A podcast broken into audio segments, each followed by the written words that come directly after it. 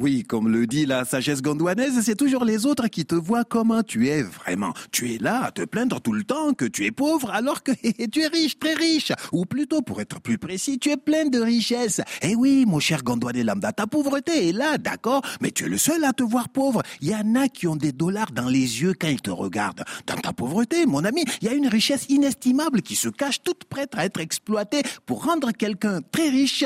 Et ce quelqu'un, c'est jamais toi. Bon, je sais que tu tu es déjà en train de croire que je fais allusion à toutes tes ressources naturelles pétrole, coltan, uranium, or, bauxite, gaz, coton, café, cacao et veilla. Ah, ah non, je n'irai pas sur ce terrain que tu arpentes tous les jours. Tu le maîtrises mieux que moi, car c'est ton mantra. Bah ouais, tous les jours, tu, tu chantes ton pétrole, ton or, ton café, cacao, ton uranium, sans les avoir jamais vraiment touchés ni vus de tes propres yeux. Tu n'as que ce pronom possessif à la bouche, là. Mon pays, ma capitale, mon or, mon pétrole mon équipe nationale, etc.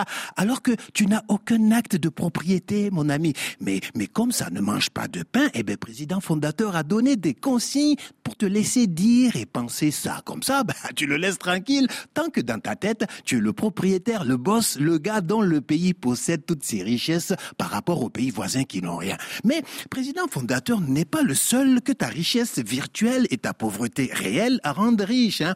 À côté de tous ces gens qui exploitent tes matières premières, les transportent, les transforment et te les revendent notamment sous forme d'essence pour ta voiture, tablette de chocolat, capsule de café, électricité.